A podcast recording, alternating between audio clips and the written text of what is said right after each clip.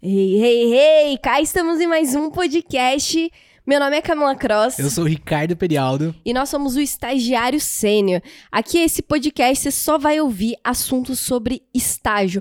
Como mandar bem, como ser efetivado, como descobrir o por trás do que rola no mercado de trabalho. Como conseguir um estágio. Como conseguir um estágio, processo seletivo. E o tema de hoje eu juro que eu gostaria de ter entendido de uma forma um pouco mais estratégica no começo, até para conseguir olhar para as empresas com outro olhar.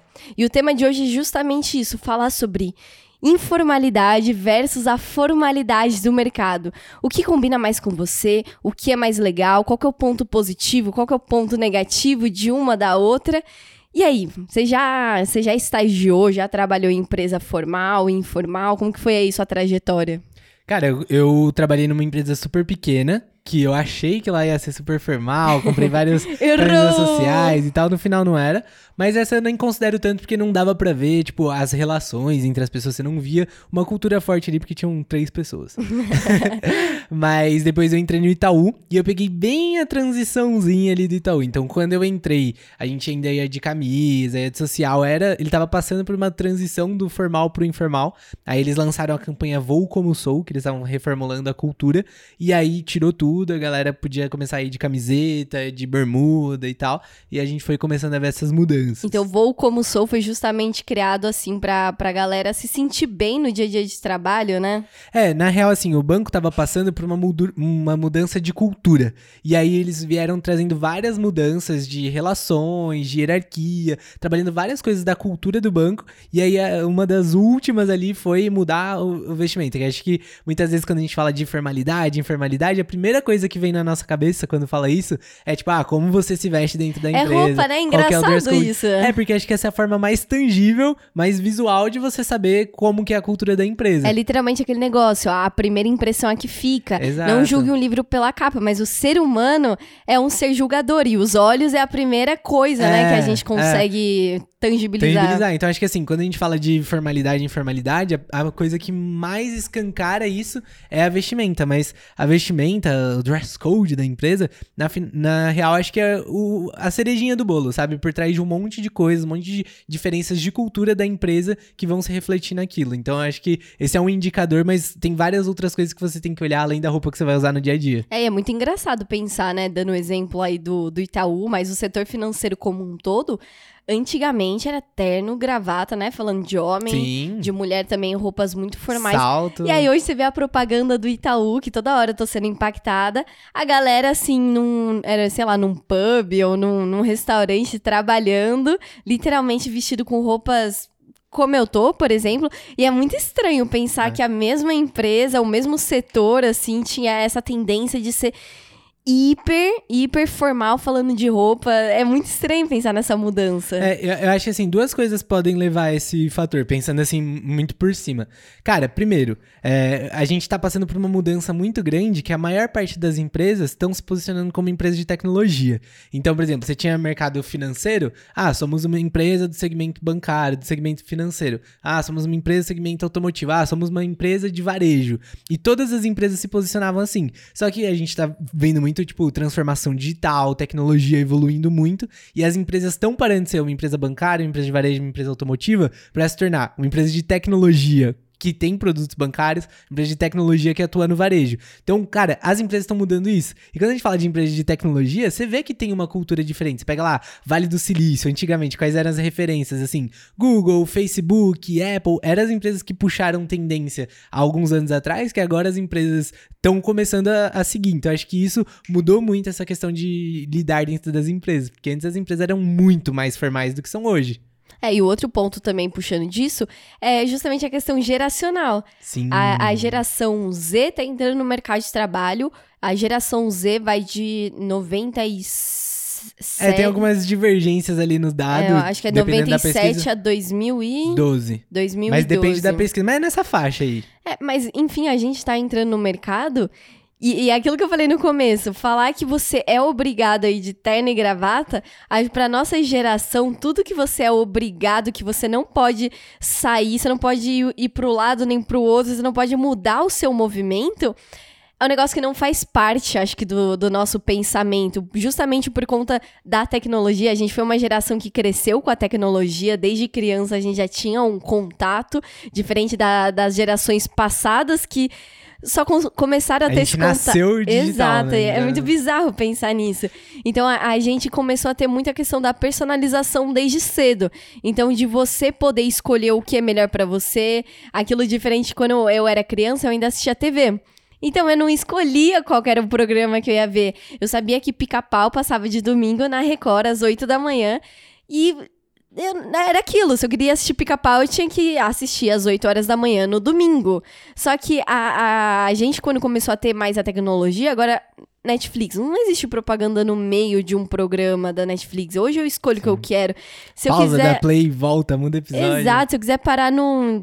assistir apenas 10 minutos por dia, eu vou fazer isso e ponto. Então a questão da personalização de eu me sentir bem com as coisas faz muito parte da nossa geração também. É, e acho que isso faz total sentido que, que você trouxe. Porque vamos pegar, por exemplo, geração X, que são- é a geração dos nossos pais. Vai, minha mãe nasceu em 1972, hoje ela tem quase 50 anos. É, quase 50 anos. Ela é da geração X. Cara, minha mãe, pegando até meu pai, que ele é um pouco mais velho, tem 60 anos hoje.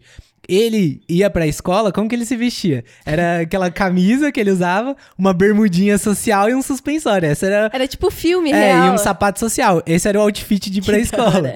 Já, por exemplo, o meu irmão, cara, ele ia pra escola como? Uniforme completo, tênis e tal. Quando eu fui, quando a gente tava na escola, tipo, a nossa escola era muito mais solta com isso. Então, na minha escola, eu só precisava usar a camiseta, eu ia de jeans, ia de chinelo, ia de bermuda, ia como eu quisesse. E eu lembro, uma vez meu pai tava me levando na escola, ele falou, meu... Como assim? Você vai de chinelo pra escola? Vão de- Não vão deixar você entrar. Que absurdo isso. Eu, não, pai, mas não tem nada a ver. Eu vou aprender igual, vou prestar atenção igual. Não é a roupa que vai mudar isso. Então, acho que já veio tendo muito dessa mudança. Mas o que, que eu acho que faz o mercado puxar essa mudança de informalidade, assim? Porque, cara, se a gente pegasse antigamente.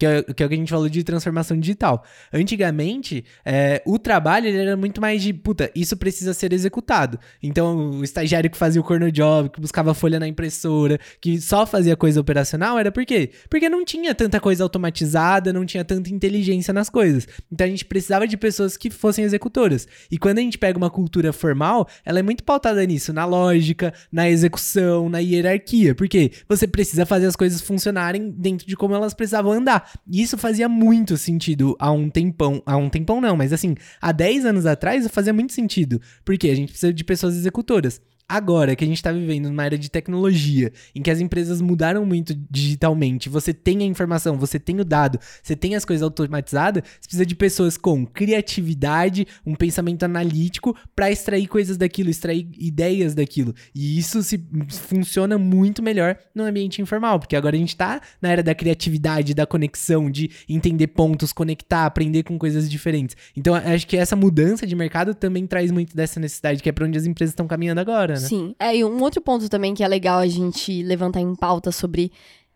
por que, que as empresas estão caminhando um pouco mais pro lado da informalidade do que da formalidade. Porque as empresas são consequências das pessoas. Então, se a gente está falando da, da geração, por exemplo, da, da nossa geração que hoje a gente quer determinadas coisas. A geração passada também já quer, já queria determinadas coisas um pouco mais diferentes. E hoje as empresas, o que você falou, hoje não querem só executores, querem mentes pensantes. E onde você acha essas mentes pensantes? Você acha no mercado aqui, nos candidatos, você tenta achar potenciais que vão se encaixar aqui, vão ser essas mentes pensantes. Só que imagina que todas essas mentes pensantes, todos esses potenciais querem determinada forma de trabalho, cara, a empresa quer esses potenciais. Então ela fala, beleza, deixa eu ir mudando aqui, porque eu sou, eu sou consequência das pessoas. Se as pessoas querem isso, se eu não tiver isso que minimamente parece ser atrativo, atraente para os candidatos, eu vou perder para a concorrência. Então a gente vê essa mudança de mercado indo justamente nessa linha. Já que as empresas estão indo muito mais pro lado de tecnologia, A galera de tecnologia é muito É. contra a formalidade. É, e eu tava até ouvindo isso esses dias de um cara muito pica do mercado. Que ele tava falando o quê? Cara, a gente vive num país onde a gente forma muitas pessoas da área de direito, muitos advogados. Então, os nossos cursos universitários, acho que, o, sei lá, 30% é na área de direito. É, é engenharia, direito e medicina, né? Que É, sempre foram os É, top. São os top. E aí, tipo, a gente forma muito pouca pessoa de tecnologia. Só que todas as empresas estão caminhando pra tecnologia. Então tá exigindo pessoas com isso. Então, puta, já fica a dica aí pra quem tá ouvindo. Mano, não importa o que você estude. Se você faz é, ciência da computação, se você quer ser desenvolvedor, mas se você quer ser de marketing, se você quer ser de RH, se você quer fazer direito, cara. Pense em como você pode usar a tecnologia. Aprenda a tecnologia, entenda a linguagem da tecnologia, saiba o que, que é e entenda. Porque senão você não vai estar pronto pro mercado do futuro. Mas aí qual que é o ponto? Cara, a gente pega mercado de direito.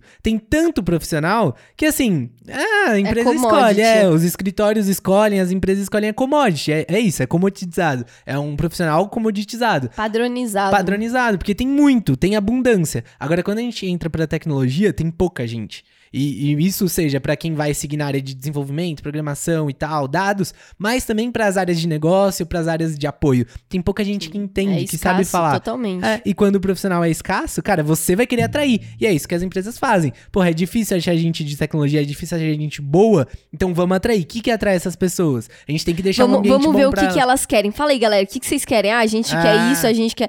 Hoje não é só mais salário alto que define a, a opção de uma pessoa entrar dentro de uma empresa. E as Exatamente. empresas perceberam isso. É, porque a galera consegue negociar salário. Talvez não no momento de estágio, mas depois, cara, as empresas pagam muito pra É, quem é bom. quando a gente fa- fala de estágio aqui, é mais difícil ainda achar gente de tecnologia, gente se interessa por isso.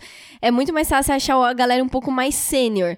Então, cara, é, é Ah. um oceano azul, é milhares de oportunidades. Então, o resumo desse ponto é faça direito. É, Só é, que direito. o- Nossa. muito bom trocar de- Obrigada. Mas o, o ponto é, é muito esse. De, cara, as empresas, elas não fazem. Ah, vamos colocar aqui todo mundo pra vir de bermuda, porque a galera fica mais confortável, porque é mais legal. Não, mano, as empresas não são boazinhas nesse Não, ponto. Tá, tá todo mundo cagando. É, elas, elas vão fazer o que funciona. Então, por exemplo, se há, há um tempo atrás o que funcionava era comando e controle, terno, gravata, ambiente extremamente formal e hierárquico, vamos fazer isso, porque é o que dá certo. Mudou o cenário, porra, o que, que a gente tem que fazer? O que, que atrai as pessoas? O que, que retém as pessoas? Que é aquilo, a gente tava conversando com um recrutador ontem que ele falou: olha, eu sou de um banco, é um banco formal, e a primeira coisa que me perguntam quando eu tô contratando é qual que é o dress code. Então as pessoas estão se importando com isso. Por quê? Cara, a gente quer ficar mais confortável. Então não é porque é bonitinho, porque. Não, porque isso atrai as pessoas. É um ponto que a gente tem que ter na cabeça. Mas acho que uma coisa interessante é entender que a gente falou que, ah, não, a formalidade e informalidade vai muito além da roupa que você tá usando. Então vamos entrar um pouco nas diferenças de ambiente, É, nas diferenças que pode ter na sua carreira de Era cada um. justamente isso que eu queria trazer aqui.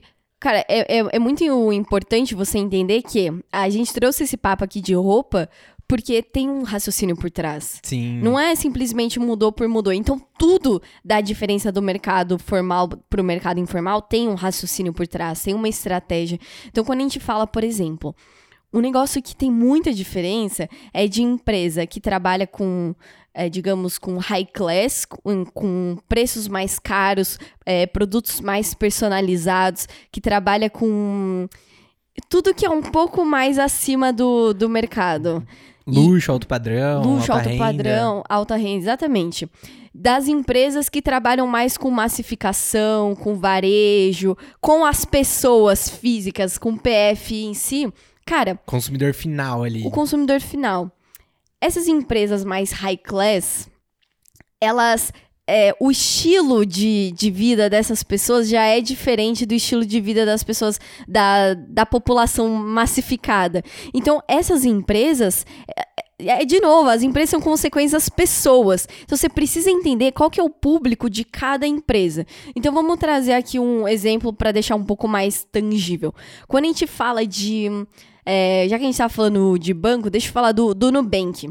Cara, Nubank, o roxinho, quem que é o público-alvo? Principalmente são os jovens, né? No começo, cara, era só jovem que tinha, hoje em dia tá muito mais generalizado. Hoje quase todo mundo tem um Nubank ou conhece. Mas, cara, Nubank, se a gente tá falando que é um público jovem, Cara, como que você vai falar com essa pessoa? Você vai falar com uma linguagem muito mais solta, muito mais informal.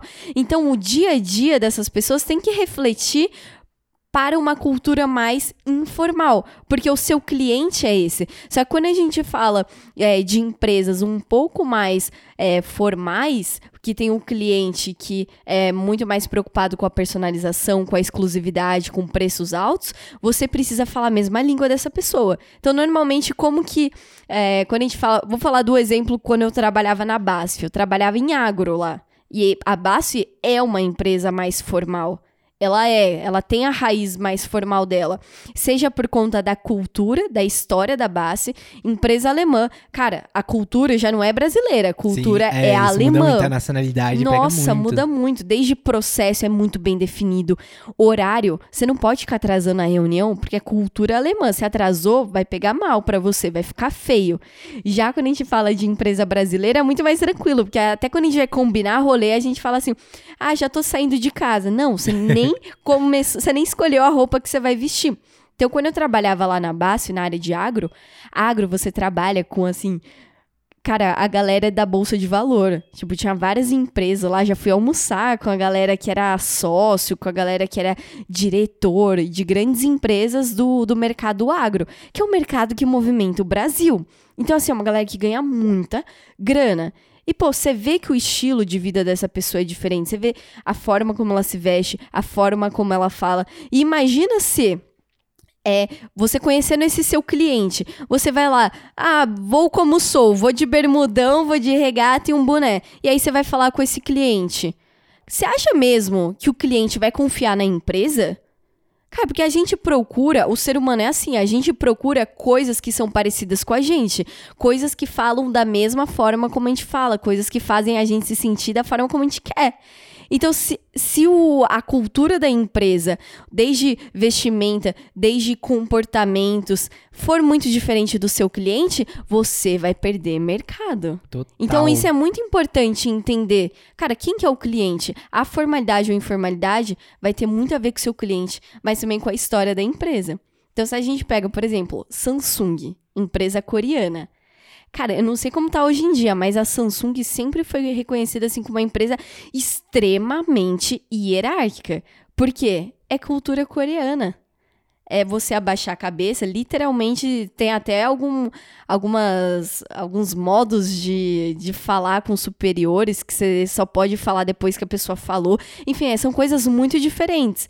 E aí, mesmo essa empresa vindo para o Brasil, ainda existe isso. Isso vai se perpetuar porque faz parte da história da empresa. Total. É, e é, é, esse ponto que você começou a entrar aí de hierarquia, cara, é um negócio que pega muito. Porque, assim, quando a gente fala de formalidade e informalidade, isso vai refletir, a cultura da empresa vai refletir nas interações das relações. Então, por exemplo, você vê que empresas que estão mais voltadas para uma pegada inovadora, vai, vamos pegar Itaú. Itaú tá muito ligado em inovação. Você pega Móvel, do iFood, Simpla, Play Kids. Cara, é inovação total. Facebook, tecnologia. Todas essas empresas, elas caminham muito forte para essa linha de inovação e tal tal. E tem outras empresas que são mais tradicionais, que também estão muito ligadas na inovação, mas não é o, o core, o centro do negócio delas. É como, Às por exemplo, tem... empresas automotivas. Exato. Tem, tá tendo toda uma onda de inovação, óbvio, todo o mercado tá. Então você vai ver muita coisa de carro elétrico, coisas nesse sentido. Mas também é uma empresa, por exemplo, de indústria. Ela produz um bem final. E, cara, indústria é organização, é padronização de processo. Então não dá para você, por exemplo, chegar na, numa indústria, num chão de fábrica, e ah, agora é festa, todo mundo de bermuda e tal. Não, porque ah, naquela área precisa daquilo. Mas você vai ver, por exemplo, pega uma indústria, sei lá, a Volkswagen. Cara, talvez dentro da Volkswagen tenha uma área focada em inovação. Mesmo a BASF. A BASF era um negócio tradicional de químicos e tal, mas, porra, lá dentro onde você trabalhava, tinha uma área voltada para inovação. Que era a minha área. Que Inclusive, área. as nossas vestimentas eram totalmente, totalmente diferentes, diferentes, das outras. Exato. E aí, qual que é o, o, ponto? Quando a gente fala dessas empresas, tipo Itaú, Móvel, empresas mais voltadas à tecnologia, cara, a inovação ali é, ela é uma coisa que faz parte do dia a dia. É então, necessário. Então, é necessário. Todo mundo precisa estar tá focado em inovação. Porque você não entrega necessariamente um bem final, você entrega um negócio é, de informação, de tecnologia, não é tangível. Agora, quando você vai para uma área de indústria já, geralmente você precisa dessa parte de comando e controle, dessa parte mais hierárquica, essa parte mais tipo, cara, vamos organizar e fazer as coisas acontecerem. E também vai ter uma área focada em inovação. Então, isso é uma coisa que eu vejo vejo muito diferente de empresas formais e informais. Geralmente na informal, todo mundo pensa em inovação. Na formal, geralmente você tem silos. Então você tem a parte que vai fazer as coisas acontecerem e a parte que vai pensar em novas ideias. E tá tudo bem, porque é, é o que funciona. O mercado funciona muito bem assim. E isso faz parte. Então esse já é um ponto. É, e é muito legal ressaltar isso. Então, sempre que você vê empresas que são industriais, a probabilidade dela ser formal e bem hierárquica é muito, Muito grande. grande. Esse é o normal por enquanto, e eu acho que isso vai se perpetuar por É. muito mais tempo. E, e vai depender também da área que você vai estar. Porque, por exemplo, toda empresa vai ter uma área de pesquisa e desenvolvimento de Sim. inovação. Então, Por isso que é muito que você importante tá. você pesquisar muito bem onde você está Ah. entrando, que você não entra na empresa, você entra na área. É, e aí, é, é, dado isso que a gente falou, né, dessa necessidade de organização, padronização e dessa necessidade de inovação e criação de novas coisas, isso vai indicar muita formalidade e informalidade. Por quê? Quando você tá no ambiente formal, você tende a ter muito mais hierarquia. Porque é aquilo, cara, a gente precisa fazer as coisas funcionarem assim, assim, assado. Então você vai responder a fulano, os processos são muito estruturados. Por quê? As coisas já têm que funcionar como elas têm que funcionar. E tá tudo bem, tá funcionando e tende a funcionar. Mas quando a gente fala já de empresas que voltam pra inovação, cara, nem sempre a inovação vai vir da, de quem tá no cargo mais alto. Às vezes a melhor ideia, a melhor solução vai vir da pessoa que é o estagiário. Então, as empresas que são mais informais, elas tendem a dar muito mais autonomia, elas são muito mais horizontais, no sentido de que você vai ter muito, provavelmente, muito mais espaço pra falar, é, você vai ser muito mais ouvido, não necessariamente quem tem o cargo mais alto tem mais peso na, na argumentação, o que vale mais é o seu argumento, enquanto que muitas vezes numa empresa mais formal, mais hierárquica, é aquilo, nem tudo você vai poder falar, ou nem tudo você vai poder falar de qualquer forma, você vai ter que ser muito mais estratégico na sua abordagem, nos seus relacionamentos, às vezes você vai ter que fazer o seu gestor comprar a sua ideia para o seu gestor poder trazer essa ideia para outros gestores, ao invés de você como estagiário poder direto levar e apresentar, sabe? Então isso muda muito também. É, eu, eu justamente, meu primeiro estágio, é, por exemplo, eu tava numa empresa, era uma multinacional alemã, então já tinha já toda a questão de hierarquia, de processo muito bem definido, etc. Só que eu entrei numa indústria, realmente, eu desci as escadas, tinha um chão fábrica, de né? Chão de fábrica, fábrica. é, uma- era uma fábrica. Então lá eu não me identifiquei, não foi nem por causa da hierarquia nem nada, foi por conta da cultura. Mudei de empresa, fui para uma startup. Era uma empresa que acabado de começar, não era bem uma startup, mas como tem um estilo de startup, é, eu falo que é uma startup. E, cara, lá era meio que no estilo de empresa familiar. Sabe? Que você vê ali a pessoa que criou a empresa, e aí aquela. Ela é pegada. É a pegada, é ainda centralizadora. Então, a gente tem que tomar muito cuidado. Só que o ambiente lá era muito informal. Então, a gente tem que tomar muito cuidado também com essa questão de autonomia. Você pode ter muita informalidade, pode ter um escorregador dentro da empresa, mas isso não vai significar que você tem autonomia. Justamente, você tem que entender qual que é a história da empresa. Empresas familiares e indústria, dificilmente você vai ter autonomia. Né? A gente pode falar de áreas específicas que vão Sim, realmente é, sempre ter. tem as exceções, né? Sempre Mas tem exceção, pela- mas é exceção. É. Assim, quando a gente olha pro macro, dificilmente você vai ter autonomia em empresa familiar e indústria. E aí, lá por, ser, é, por ter essa questão muito de informalidade, eu podia fazer muita coisa. Eu podia testar muitas coisas, aprender coisa nova. Só que eu sentia que o ambiente informal não estava me trazendo o nível de profissionalismo que eu queria para minha carreira. A postura profissional. Não, não, de forma alguma, não tava me trazendo isso, não tava me é, moldando. E, e eu já sou uma pessoa, igual o livro que tá atrás de você, A Regra Não Ter Regras, da Netflix. Eu gostava de ter esse lema, sabe? De levar a regra não ter regra, vamos testar. Pensar fora da caixa. Não, nem pensar, Pensar fora, fora vamos da chutar a caixa. Exato, vou falar com quem eu quero. Isso já faz parte de mim. Eu sou, eu tenho um, esse quê de ousadia e eu gosto disso. Hum, ousada. Ai, eu sou mesmo. Mas assim, eu falei, cara, pra você ser um bom profissional na carreira, você precisa saber falar com os dois lados, com o lado formal e informal. E eu não tava sabendo falar com o formal. Justamente por causa da minha idade, ainda tinha 18 anos, tava entrando no mercado de trabalho. E você naturalmente ainda não sabe fazer essas coisas. Eu falei, mas cara, se eu entrar num lugar formal, eu vou ser muito boa nos dois lados. Eu vou saber me adaptar. Eu vou ser que nem o Bruce Lee fala, seja água. Pra você ser bom em tudo, seja como água, seja adaptável. Falei, se eu aprender o mais difícil, que pra mim é, a formalidade é muito difícil, né? Falando todo esse meu perfil. Falei, cara, se eu, se eu aprender a andar aqui na, sobre as rédeas, vai ser muito bom pra mim, pra minha carreira. E aí foi quando eu entrei na BASF.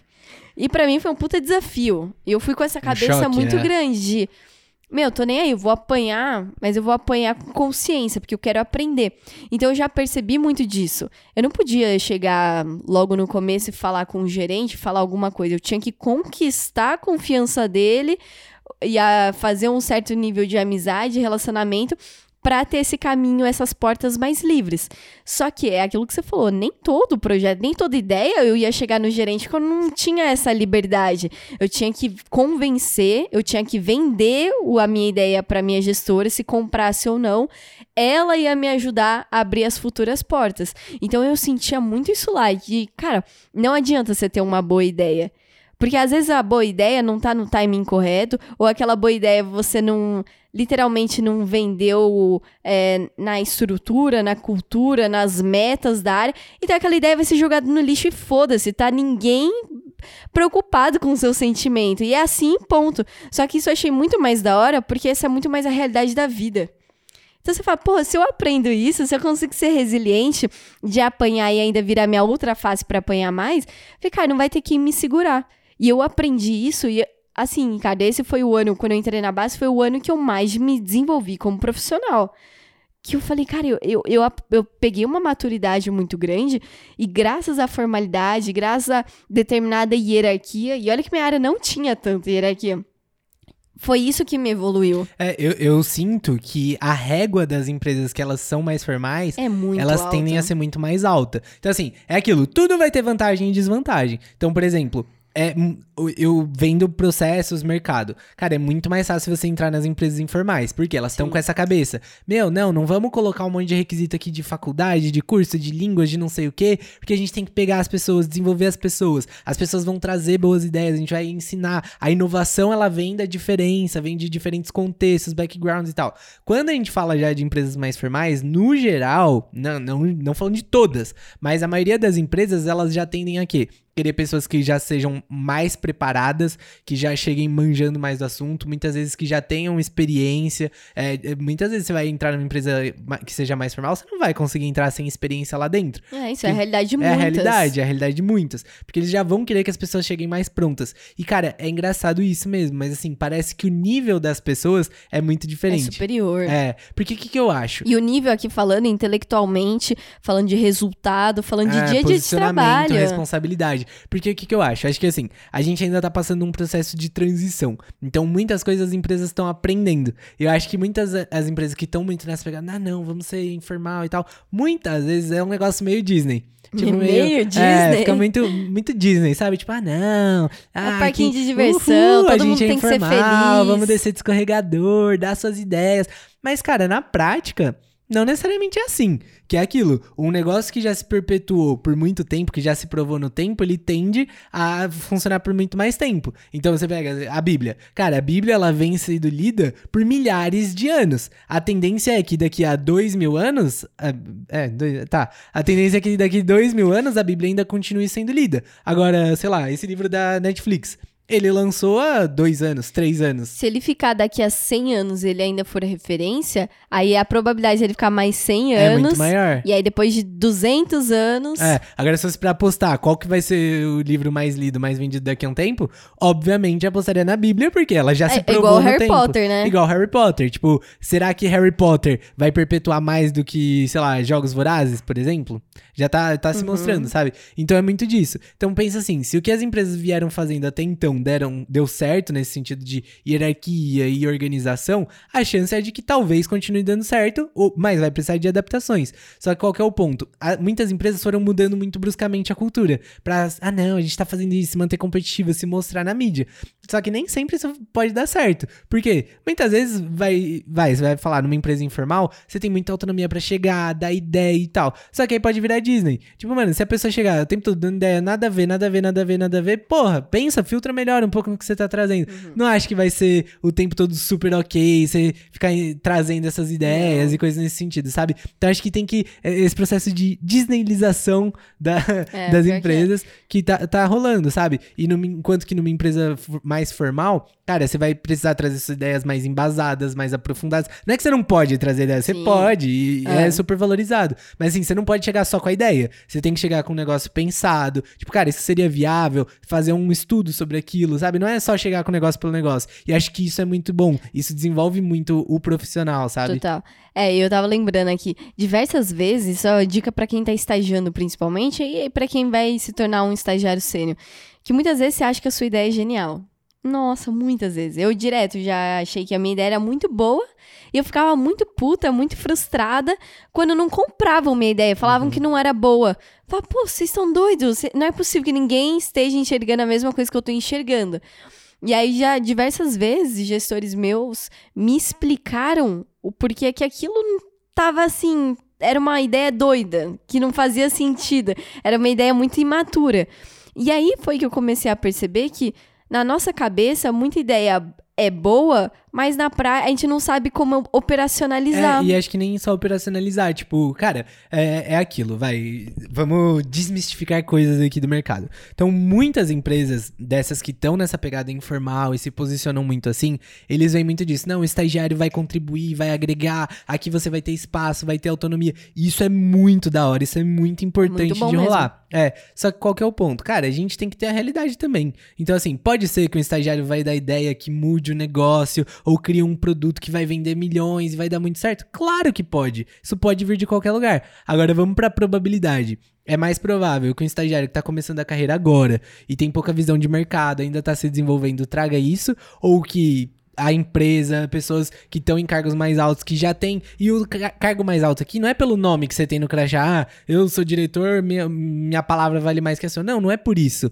Mas é porque o fato da pessoa estar nesse cargo mais alto, como ela chegou até ali, foi através de resultados que ela entregou, aprendizados, experiências que ela e, teve. e das bagagens, né? bagagem. a é bagagem isso. que traz o conhecimento. É isso. Então, assim, quando você fala, por exemplo, Principalmente. uma pessoa que é diretora da empresa. Cara, essa pessoa, ela tá vendo estrategicamente o que tá rolando. Ela tem contato com as outras diretorias, as outras áreas. Ela tá entendendo e analisando o mercado como um todo. Uhum. Então ela tem uma visão muito mais, muito mais informação e muito mais embasamento pra alguma coisa do que você que tá ali só na sua caixinha como estagiário, sabe? Então isso que eu, que eu acho que não dá pra ser Disney, que, nossa, estagiário vai mudar o mundo. Não, porque não vai, na maioria Uhum. das vezes, e 99% dos casos, sabe? Sim. Então isso tem que ser muito levado em conta. E isso você vê é, essa formação muito presente nas empresas mais formais, porque vai buscar esse embasamento, vai buscar é, basear as coisas mais forte nesse sentido de, cara, vamos é, filtrar um pouco mais antes de levar até lá, vamos desenvolver um pouco mais a nossa comunicação, É, isso- vamos ser mais assertivo. Isso vai criar uma casca bizarra no Sim. estagiário, que daí é aquilo que eu falei.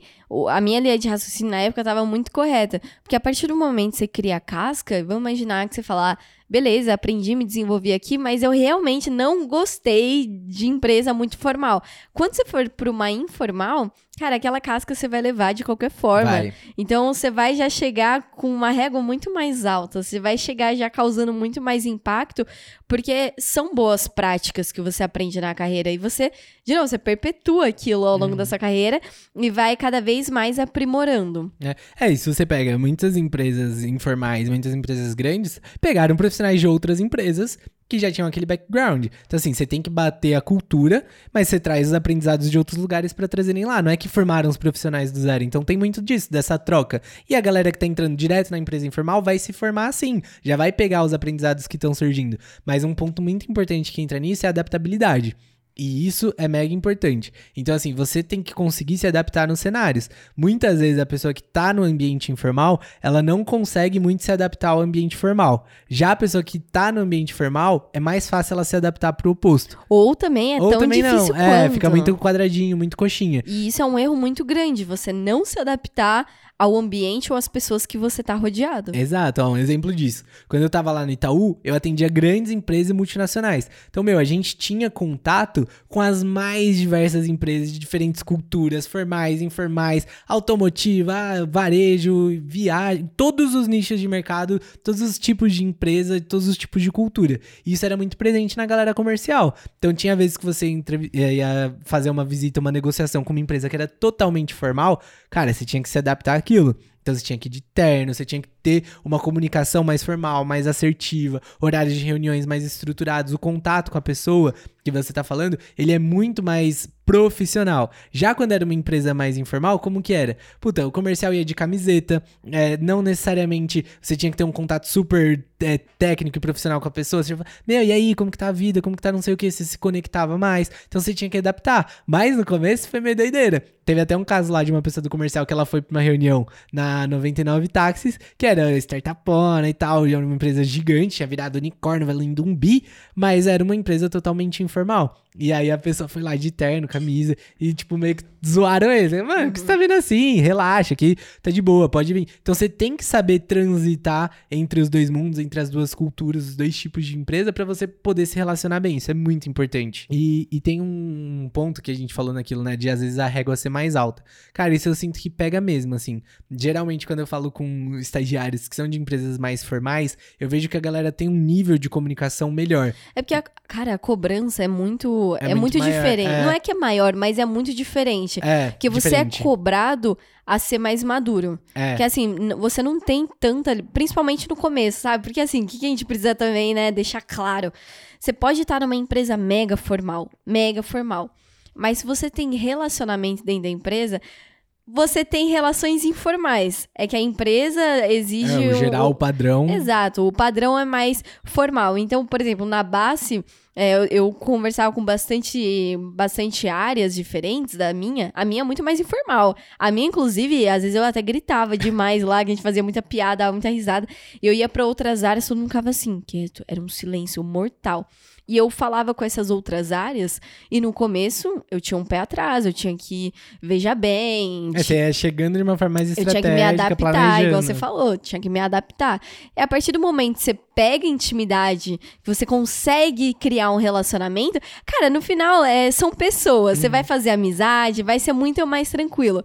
É, só que a, a, o formal exige de você. Seu gestor não vai, muitas vezes, deixar você falar alguma coisa numa reunião. Porque às vezes aquela reunião existe um nível de formalidade muito grande. Ou você vai ter que ter uma postura tal, você vai ter que fazer tal coisa, você não vai poder fazer tal coisa. Já na informal, muito mais livre. É muito é, tem mais um pouco tranquilo. mais de autonomia também. É ser um pouco mais de liberdade, uhum. de literalmente ser um pouco mais você. E por conta dessa da formalidade exigir muitas coisas de você, você acaba tendo muito mais cuidado com tudo. Então, por isso que quando é, a gente olha ser. estagiários de empresas formais, você vê que a postura é diferente. É uma uhum. postura mais séria. E esse sério eu vejo de uma forma mega positiva. Sim. Porque é muito mais difícil você ter essa postura do que ser você mesmo. É, é, eu acho que assim, o seu trabalho de se desenvolver na empresa informal, ele é mais desafiador. Porque você tá num ambiente que é mais tranquilinho, mais solto. E assim, de verdade, cara, os estagiários que eu vi crescendo eram estagiários que mesmo no, estando num ambiente informal, eles conseguiam ter uma postura profissional. E aqui a postura profissional não é se você fala gíria ou não, não é isso. É, de cara, você consegue embasar suas opiniões, apresentar os seus argumentos, você tem uma visão estratégica das coisas, é isso. E só que assim, tinha estagiário que entrava na empresa e achava que era Disney e a pessoa não conseguia trazer esse nível de profissionalismo, sabe? E aí tendia a não crescer na empresa. Então, óbvio, tiveram pessoas que eu conheci, estagiários de empresas informais, que, mano, falavam, caraca, que estagiário foda.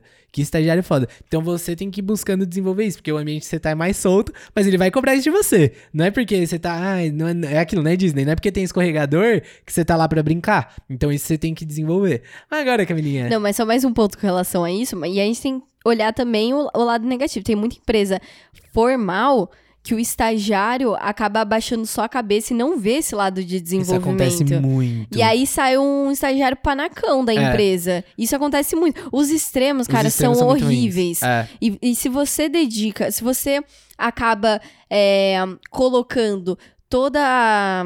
É, como que eu digo isso? Mas quando você deposita toda a sua parte de desenvolvimento na empresa, você tá fudido na vida. É, isso é verdade. Muitas vezes Tem também. muito isso. Já né? vi estagiários de empresas mais formais que, mano, você faz muito corno job, você abaixa a cabeça E e a pessoa faz, acha que tem que executa. engatinhar a vida inteira, É. pro resto da vida. É. Então, assim, não deposite o seu desenvolvimento na empresa, seja ela formal ou informal. Deposite em você mesmo. Uhum. Então, olha aquilo de forma estratégica. Pô, eu tô numa empresa mega formal, hierárquica, que não tem autonomia pra nada, que eu preciso conquistar. Tá, como que eu conquisto? Tá, o que os meus gestores fazem? Tá, o que, que os analistas falam? Como eles apresentam as coisas? Deixa eu copiar. E a partir do momento, a cópia, quando você vira o reflexo de algum de boas referências, você vira aquela referência no final. E a mesma coisa pra informal. É, só um ponto nisso, que você tem que ser ligeiro. Porque às vezes você vai fazer tudo isso, mas a empresa te colocou lá pra fazer o corner job e não vão deixar você crescer, vão podar. Aí é o momento de você ver, cara, eu não tenho autonomia aqui porque eu não consegui conquistar minha autonomia, ou porque não vão dar autonomia mesmo que eu Aí, conquiste, tchau, sabe? tchau. Aí, tchau, tchau. Aí você tem que ver se você tá no lugar certo ou aquele, não. apresen- ah, aquele aprendizado e aplica na próxima. É. E aquilo, muita empresa não vai te dar espaço, seja porque o gestor não gosta de você como pessoa, seja porque realmente não tem budget, não tem dinheiro pra te efetivar. Cara, seja inteligente. Exatamente, exatamente. E agora, vamos entrar um pouquinho em diferenças no processo seletivo, porque isso impacta muito. Tipo, a gente já viu um caso de um gestor de uma empresa mega tradicional, muito formal, falando assim: olha, é, é complicado, mas teve. É complicado. É, veja bem, assim, não, não posso falar muito bem isso, a, a torta e direito, tanto é que a gente não vai nem falar o nome da empresa, mas era. E ele falou que, assim, chegou um candidato numa entrevista, ele chegou de camiseta, e lá todo mundo usava camisa, uma pegada mais formal. E o candidato já estava automaticamente eliminado. Ele falou: olha, não importaria o que aquele candidato dissesse, ele já estava fora do processo seletivo. E esse gestor ele tinha uma cabeça mais pra frente. Falou: olha, por mim, cara, acontece. Às vezes a pessoa, porra, a gente nunca teve contato com o mercado de trabalho, a primeira entrevista que ela tá fazendo.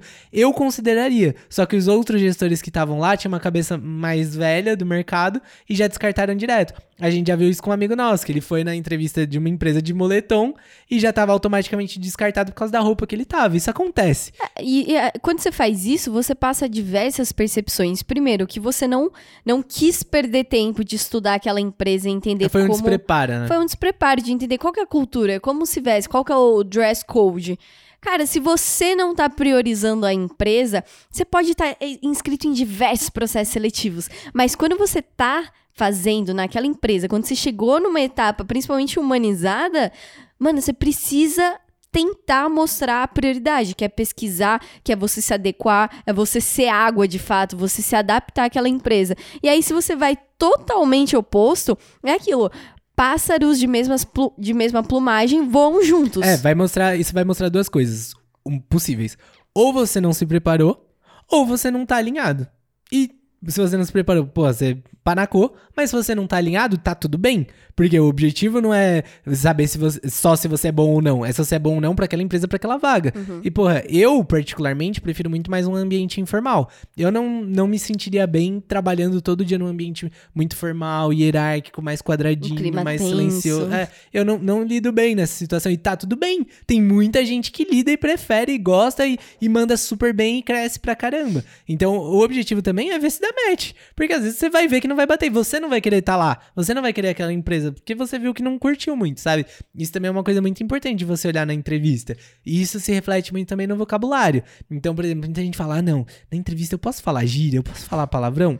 Cara, depende muito. Muito mesmo. Eu já falei palavrão em entrevista. Eu já falei gíria, já falei mano em entrevista. Mas por quê? Mano, eu nunca soltei. É, já, já soltei já. Mas por quê? Eu tava num ambiente extremamente informal, onde eu tava me conectando com a pessoa. Então, assim, não é só porque você vai numa empresa informal que você vai chegar falando gíria, falando palavrão. Não. Você tem que entender o ambiente. Tipo, a pessoa que tava me entrevistando também falou. Então, eu me conectei com ela Você e falei também. É, eu ambiente. li o ambiente. Mas, assim, no geral, se você for numa empresa que é formal, cara, se falou alguma gíria ou você soltou alguma coisa ali, você tem muita chance de ter se queimado. Numa empresa que é informal, não vai ser isso que vai te queimar. Óbvio que se você fizer demais, falar demais, vai falar, mano, pegar mal. tá na Disney, não tá preparado ainda, tem que se desenvolver mais, tá na escola ainda.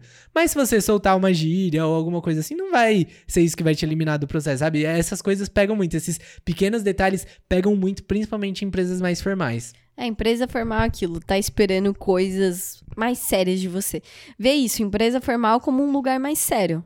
Um lugar realmente. Sabe quando você assiste filme e você vê o mercado de trabalho, todo mundo muito mais sério? É aquilo. Faria Limers. É, empresa formal vai esperar ah, uma roupa adequada. Roupa adequada é a empresa e a vaga. Uhum. Então não tem o que eu te falar o que que é uma roupa adequada aqui. Então, assim, ou é aquilo. É, e, e tem um outro ponto que, vai, por exemplo, esse negócio do Itaú, a cultura do voo como sou. O que, que é o voo como sou? Olha, né, vamos analisar aqui, não falando do Itaú propriamente dito, mas só pegando o nome, porque é uma linha que o mercado tá seguindo, de dress code e tal. Mas ele fez o voo como sou. Então o que que era? Todo mundo vinha trabalhar de social. A partir de hoje você pode vir como você é, como você se sente melhor. Só que tem o lado oposto disso também. Porque pensa, Cara, se todo mundo tende a ir de camiseta e mais à vontade. Então, por exemplo, na minha área, todo mundo ia assim. Mas tinha um cara lá que ele gostava de ir de social. uh, E ele continuou indo de social. E ele era o único, era engraçado. A gente começava meio que dar uma zoada nele. Mas assim, brincando, óbvio. Só que qual que é o ponto? Às vezes também a empresa tem esse discurso, mas não vai ser bem isso. Ah, vem como você quer, a gente quer pessoas diferentes. Por quê? A, a nova caixinha saiu da caixinha. Ah, não, essa galera que usa terno, camisa social, fica todo mundo dentro da caixa. Vamos tirar as pessoas da caixa. E ao invés de tirar as pessoas da caixa, eles pegam e criam uma nova caixa, onde vem a galera que não usa terno, sabe? E aí, às vezes, você vai chegar mais social numa empresa que é super informal e você pode ser mal visto também. É. Então, esse ponto de pesquisar é porque é a sua imagem pessoal. Então, vai chegar. Cara, de verdade, assim, às vezes vai chegar num gestor que tá numa empresa mega informal, vai chegar um estagiário, um candidato de camisa, um pouco mais sério, falando mais sério, pessoa nossa, mal coxinha esse candidato. Cara, não, não é a pegada que a gente tá buscando. Então, é, esse ponto de pesquisar e tal também é muito importante pros dois lados. Porque esse voo como sou, nem sempre é vou como sou, mas venha como a gente é, sabe? É muito assim também. E um outro ponto também que eu percebo bastante, aqui falando principalmente de dinâmica. Dinâmica é ali foi um pretexto que criaram para entender como você seria no dia a dia.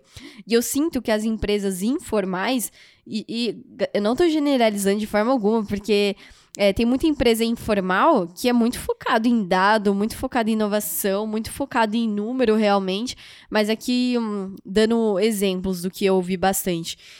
Empresas informais durante a dinâmica vai analisar muito mais os seus comportamentos. Então, as perguntas vão ser muito mais voltadas quando vai fazer perguntas sobre a sua resolução. Vai ser muito mais voltada sobre qual era o seu sentimento? É, que acho que é mais tipo, ah, qual- como foi essa ideia do grupo? Ah, me explica então, dessa qual é o ideia. sentimento? E as empresas formais na dinâmica vão analisar muito o seu lado técnico. Então, a sua linha de raciocínio, a forma como você consegue estruturar respostas, se você pensa em custos, se você pensa na, em processos, que é aquilo, é o que acaba espelhando o dia a dia. Então, a empresa informal muitas vezes quer ver se você realmente está na cultura, se você tem Uhum. os comportamentos. E as formais, é, majo- ma- majo- Majoritariamente. majoritariamente vai olhar se você tem a cabeça técnica que a empresa precisa. É, eu só tenho um ponto disso, que é, que é aquilo que eu tava falando da disneylização das coisas. Que, por exemplo, o- muitas vezes nessas empresas, quem puxa isso é o RH. Uhum. Porque, por exemplo, é aquilo que a gente falou de transformação cultural. Então, porra, a empresa que era terno e gravata até dois anos atrás, não vai mudar do dia pra noite ser todo mundo bermudinha. Não, assim, mudou a roupa, mas a cabeça das pessoas que estão lá dentro ainda tem esse processo de transição. E geralmente quem puxa isso é o RH. Por isso que é aqui que começa a entrar no, no papo pesado, que é aquilo que a gente fala, velho. O RH, quando você vai olhar processo seletivo e tal, cara, geralmente é o RH que puxa. E o RH, ele vai falar como ele quer que seja. E o gestor. É, é porque o RH é a representação da imagem da empresa. E ele puxa a mudança, né? E essa mudança é gradual. E o gestor, muitas vezes, não tem a mesma cabeça que o RH. Uhum. Então, às vezes, a empresa se posiciona super. Ah, vamos trazer ideias, todo mundo tem espaço e tal. Mas às vezes o gestor não tá com essa cabeça. Às vezes o gestor não comprou essa ideia. não comprou essa ideia. Aquele gestor em específico odiou essa ideia. É, e aí o que, que eu vejo muito? Por exemplo, isso que você falou. Cara, geralmente em empresas mais informais, as perguntas ali do RH, na dinâmica, tendem a ser muito mais soft, muito mais. Ai, queremos inovação. Muito mais como foi sua tranquilo. ideia? amigo?" É, já das empresas mais formais tendem a ser perguntas mais técnicas. Tipo, cara, tá, e como que isso me traria lucro? E como seria o processo disso? Enquanto o RH, nossa, que legal essa ideia, como que funcionaria? Ah, show, maravilha. Sabe? Então tem esse nível de régua. Só que o que, que eu vejo? Mesmo nas empresas informais que o RH faz esse tipo de perguntas, quando é o gestor, muitas vezes o gestor vai pro caminho mais técnico também. O Vai. gestor sobe a régua. Seja então, que tomar informal ou formal aqui. Exatamente. Então você tem que tomar cuidado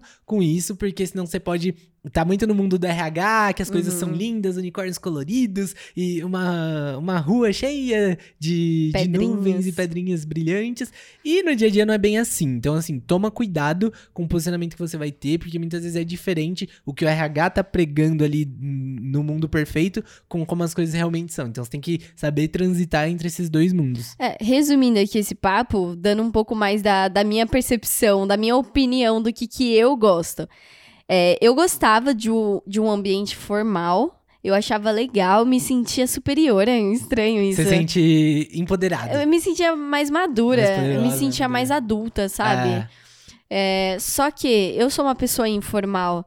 Eu gosto de, de brincar, etc. Eu gosto de ficar falando besteira. Eu gosto de criar relacionamento com a galera. Só que eu não gosto dos extremos de forma alguma. Eu não ia me dar bem num ambiente totalmente formal. Então, por exemplo, no meu primeiro estágio, é, já elogiaram minha bolsa, meu, meu salto alto. E, cara, eu não queria ser elogiada pela minha vestimenta, eu queria ser elogiada pelas minhas ideias, pelos meus comportamentos. Então, assim, você vê que empresa form, é, formal, extremo, tem muita coisa ali que é. É muito voltada pra status. Você vai Ah. crescendo de cargo, sei lá, param de te contar piada, ou as pessoas começam a dar mais risada às suas piadas porque você tá subindo de cargo, começa a bajulação. É, quando tava no banco, às vezes que ia ver, ter contato com a galera da Faria Lima, que era alta renda, que a galera era mais formal. Mano, eu- eu fiquei surpresa a primeira vez que eu vi. A galera usava camisa com três letrinhas, assim, na, na camisa. Duas. É, Não, duas, três, depende. Eu falei, mano, como, é- como assim, cada.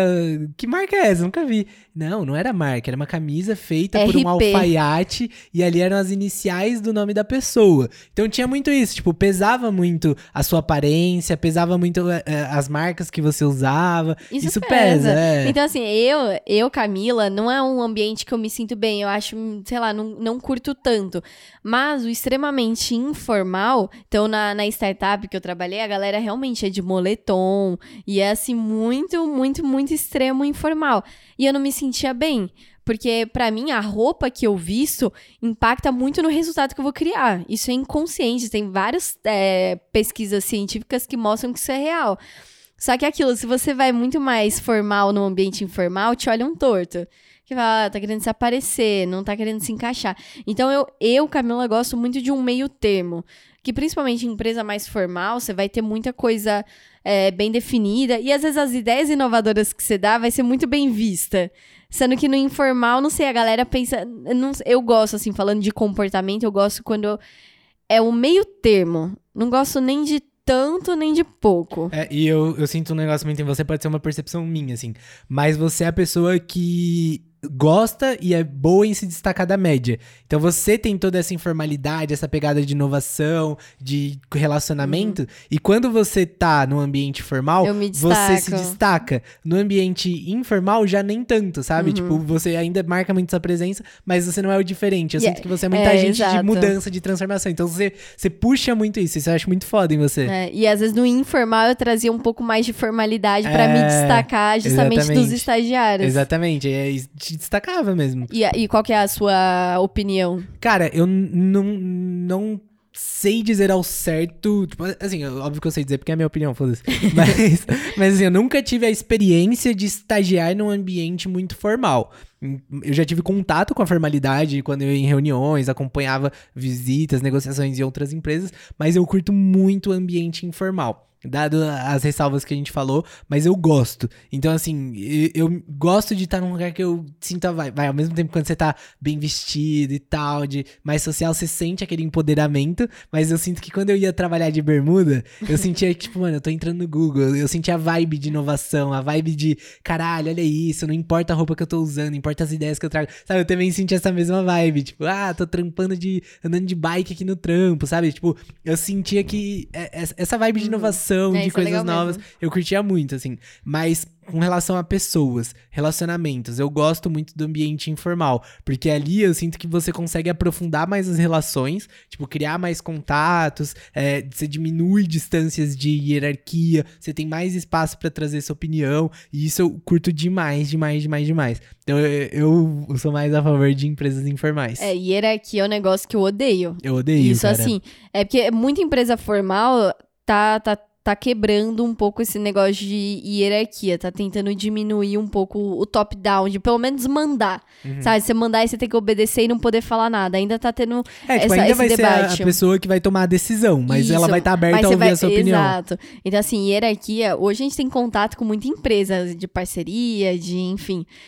Cara, a gente vê empresa com hierarquia pesada top-down, é horrível fazer negócio. É, É ruim. porque muitas vezes a decisão não tá na mão da pessoa. E a pessoa não, não é detentora do conhecimento sobre aquilo. É, é, então é, é bizarro isso, vai. Muitas empresas que a gente pegou que eram mais informais e dessa pegada de inovação e tal, cara, a negociação foi maravilhosa, assim. A gente Muito falava. mais fluida. Ó, podemos fazer isso, a pessoa. Não, pode, vamos fazer, pode falar isso. ela, não, que pode, tomava decisão, Ela que tomava decisão. independente se era um analista júnior, pleno, sênior, coordenador. Ou às vezes o estagiário que tava tocando ou às vezes o estagiário, era quem tava tocando e ponto. Que não precisava implorar, pedir opinião pra pessoa que nem sabia o que tava acontecendo.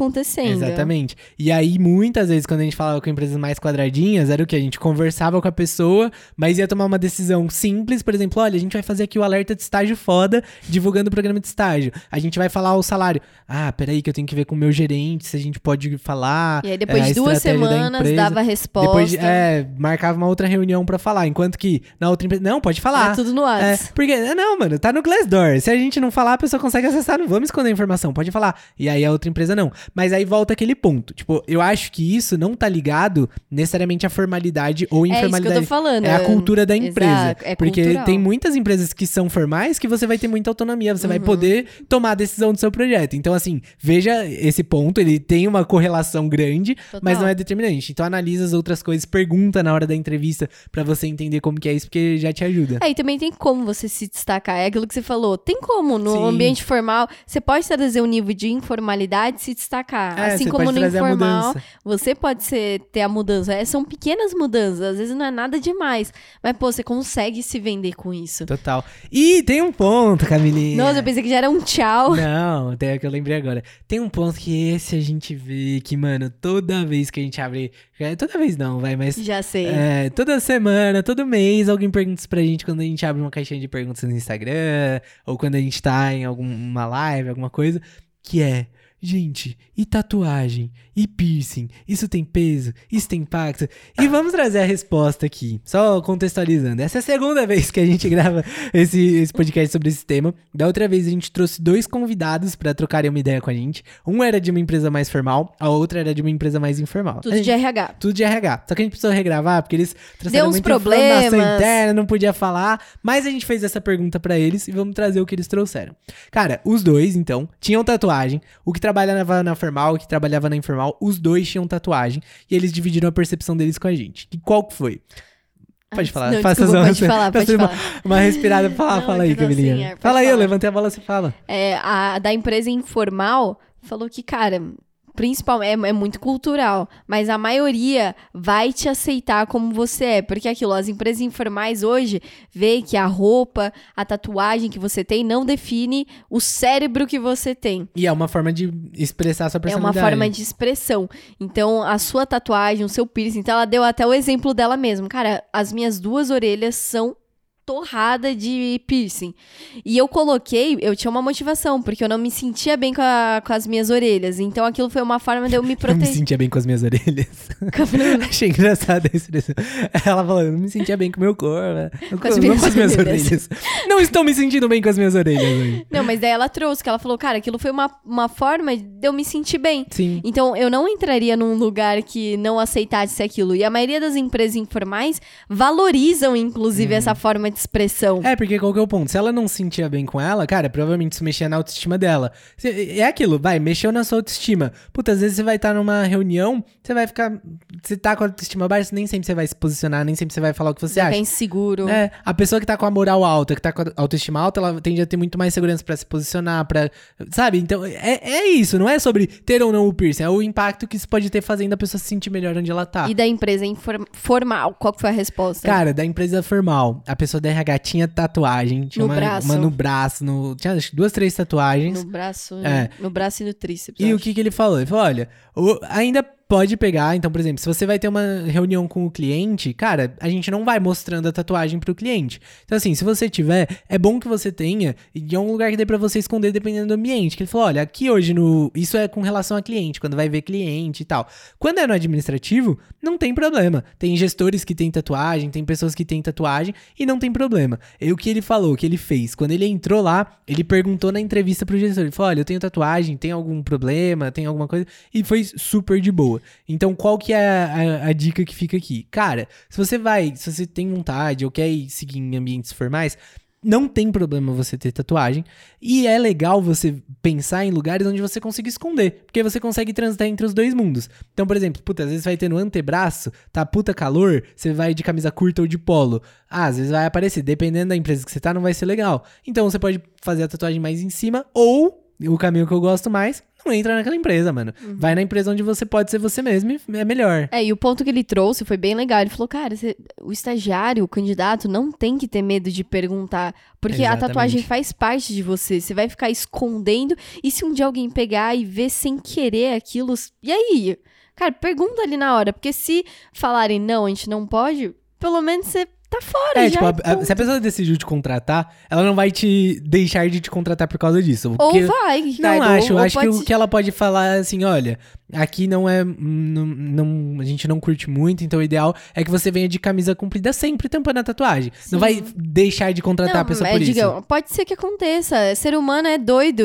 A cabeça é. Ah, eu acho muito Se difícil. a gente pegar um gestor muito mais velho e dois candidatos bons, um, um com tatuagem e um sem, É. aquilo pode ser um motivo pra não sim. contratar. A gente não pode excluir isso. Mas, porra, pergunta e aí fala, a pessoa fala, ah, não, é, aqui a gente não, não, não gosta muito.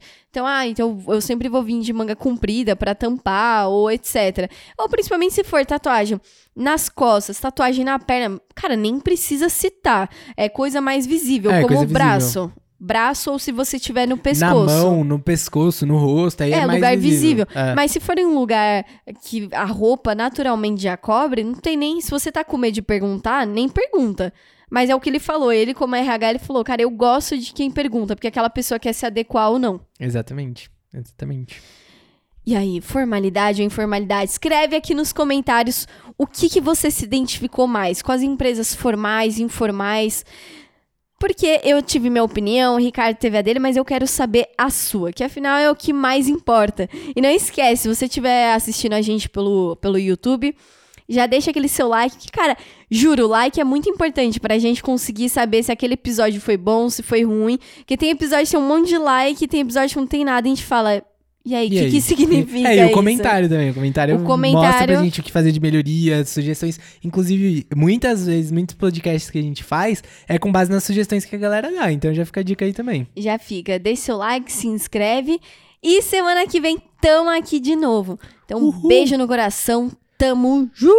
Um beijo, um queijo pra você.